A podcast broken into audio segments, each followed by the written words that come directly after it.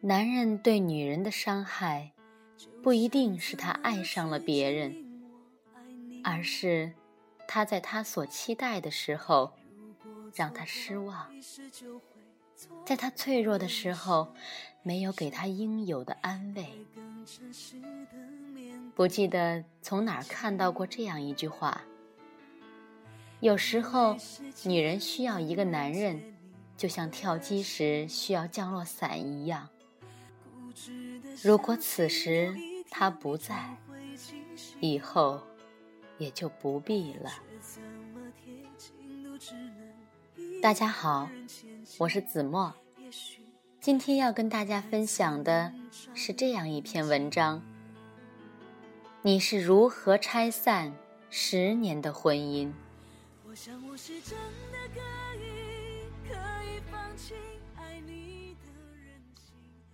和平约了我们几个朋友去卡拉 OK，唱了几曲以后，忽然眼圈泛红，坐在沙发上一脸伤感。朋友问他怎么了，他说：“我跟许云分手了。”大家都很吃惊，在朋友圈里，他们两个是典型的模范情侣，从大学时。就在一起，一晃已经十年了，怎么会分手？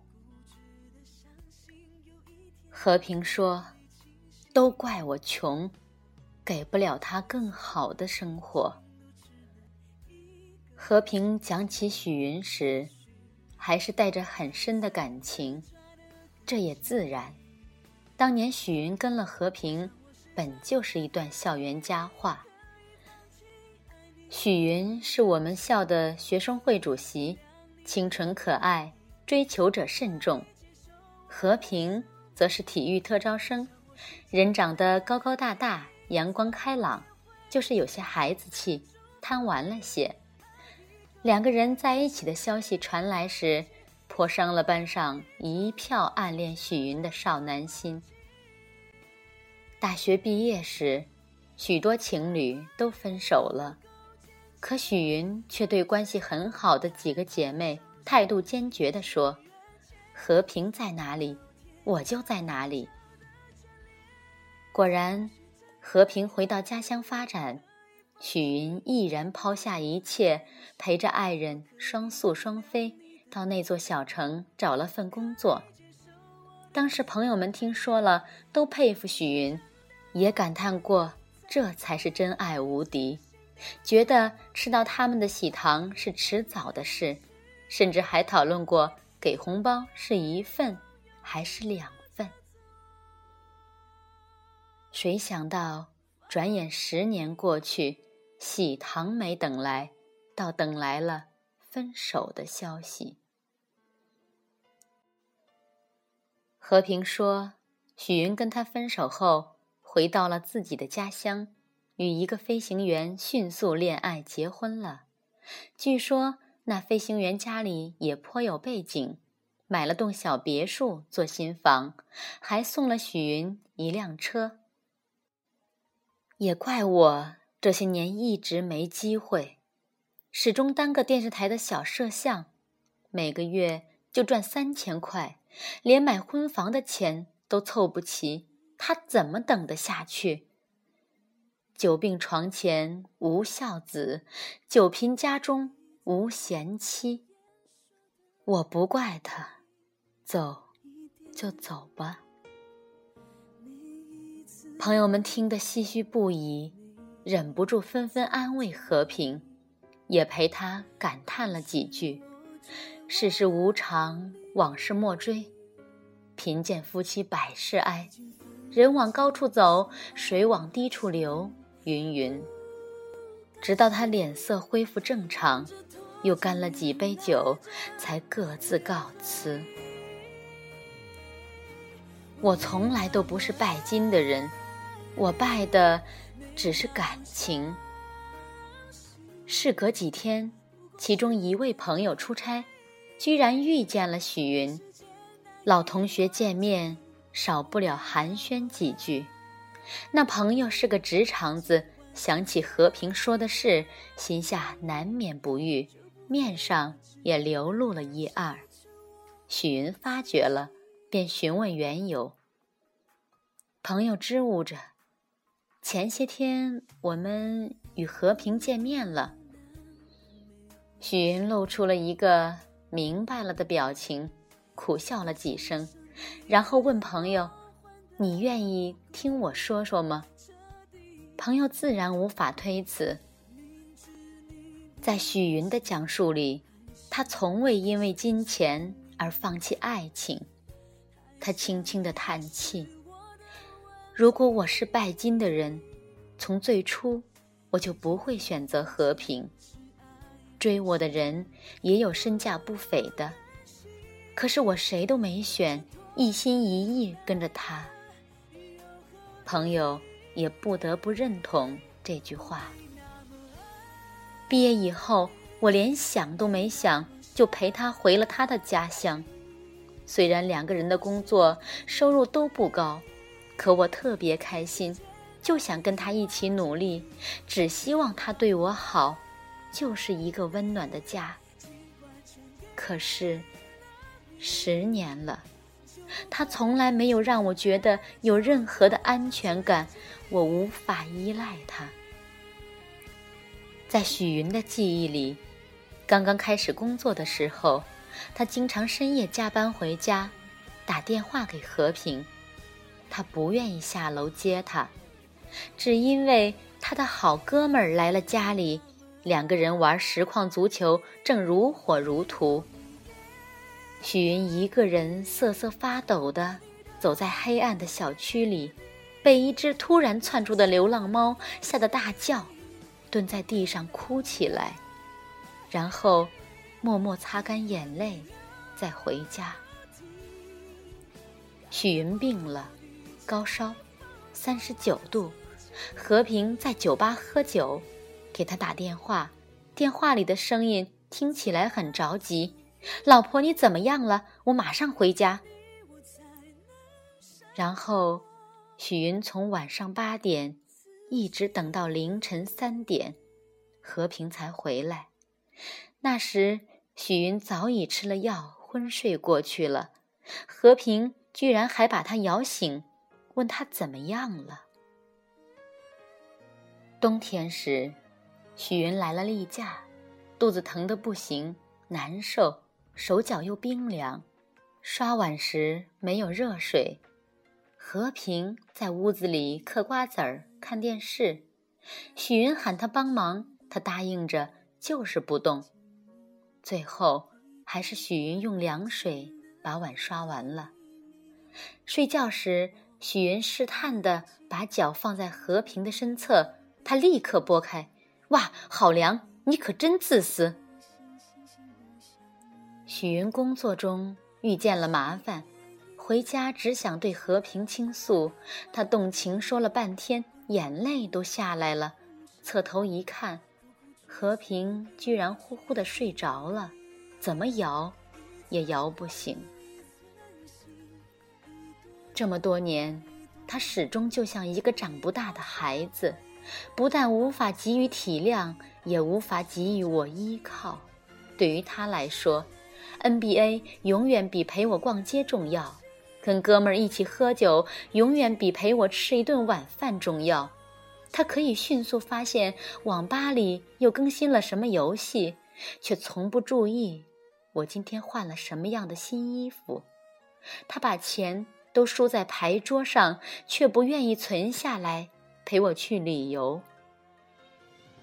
我每次跟他提结婚，他都会说没钱，觉得这样娶我太丢份儿，想要买了房子再结婚，想给我更好的生活。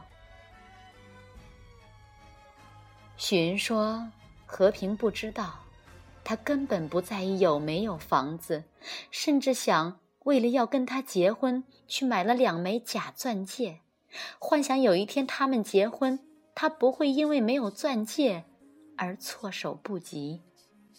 许云没有想到，压断他的最后一根稻草，是那年自己父亲突发脑溢血过世。听到噩耗的那一刻，许云觉得天都塌了。那是我的父亲呐，生我养我的父亲呐！我拿着电话的手是冰凉的，连哭都哭不出来了。放下电话，我抓着和平的袖子，浑身都在抖。我说：“和平，快订两张机票，我们回家。”和平走到电脑前，犹豫了一会儿，说：“一定要现在就走吗？”当时许云简直以为自己听错了，他问他：“我爸过世，难道不该用最快的速度回家吗？”和平依然在支吾，在许云的再三催促下，他才说出自己的理由。原来他最喜欢的外国球队隔天会来到这座城市参加一场跨国比赛，他很早就买了 VIP 的票。觉得现在要是离开，实在太浪费了。和平劝许云：“不如你陪我多等一天，看完比赛我们再走。那张票要两千多块，不看太可惜了。反正你现在回去也来不及了。”说到这里，许云声音有些微微的颤抖。那天听他说完这些话。我什么都没说，自己去了另一个房间，收拾好行李，把我所有能带的东西都带上，买了张机票，当晚就回了家。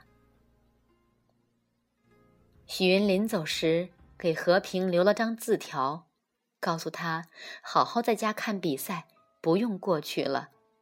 他果然没有过去，大约。与球友们因为赢了比赛，又连夜狂欢去了。许云给爸爸办完葬礼之后，再也没回过和平的城市。我找了份新工作，然后迅速的相亲结婚。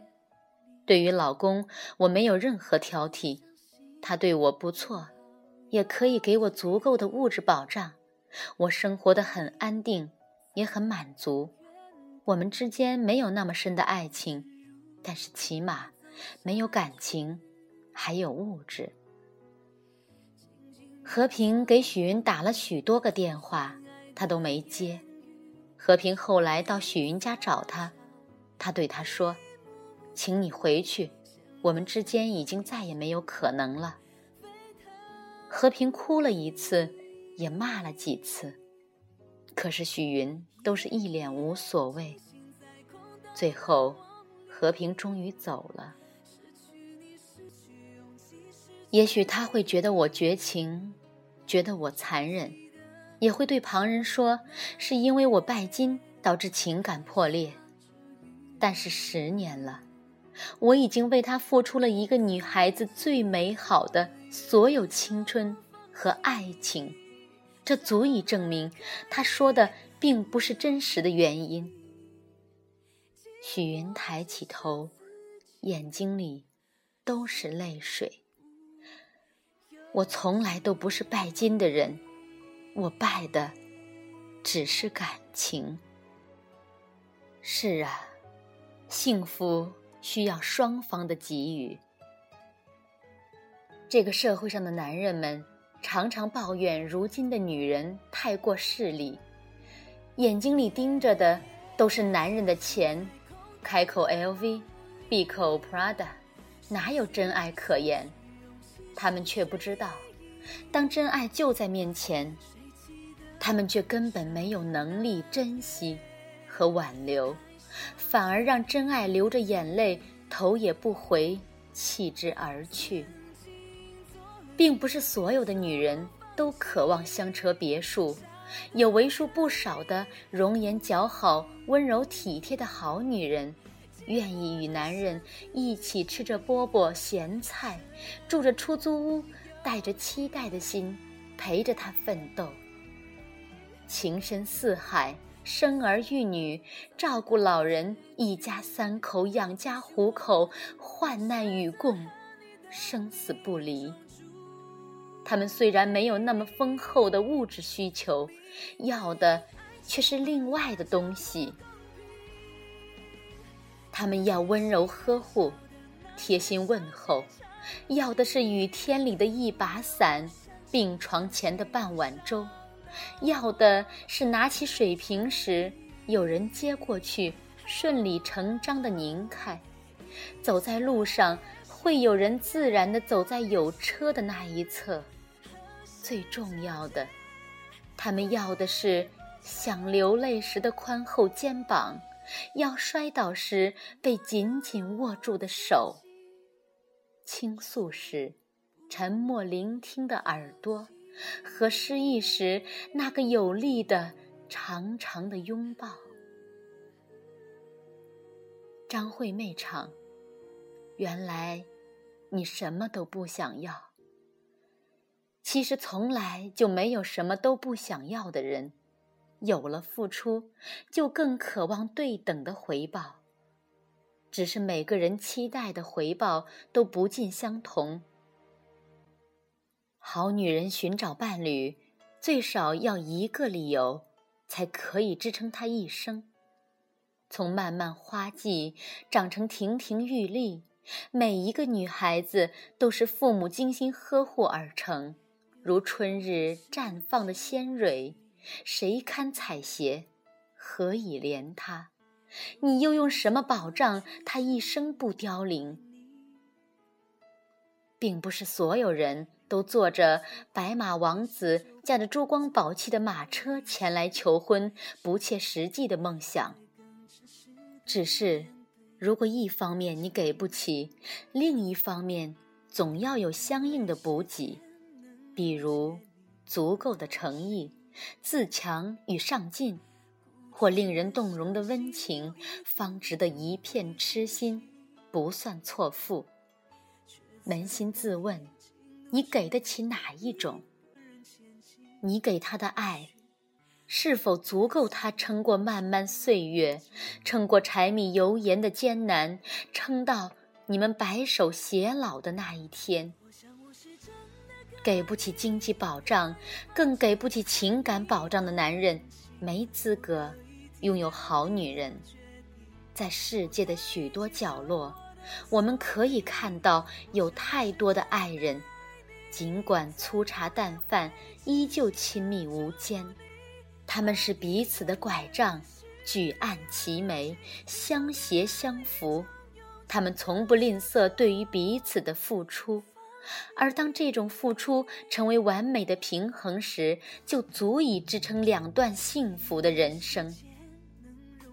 在感情的世界里，从来都是这样，唯有平衡，才能永恒。两个人在一起，不可能一方永远的付出，一方永远的得到。当得到的一方所做的事情超出付出那方底线的时候，一切都难以回头了。此刻的心伤，加上曾经的旧恨，一切都无法挽回。我们也许很多时候都自知。所以，我们爱的那个人，也就是这样失去的。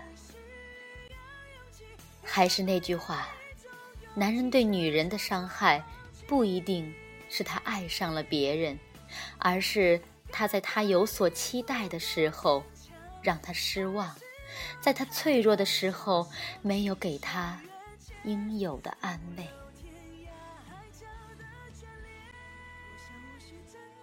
我是子墨，感谢您的收听，再见。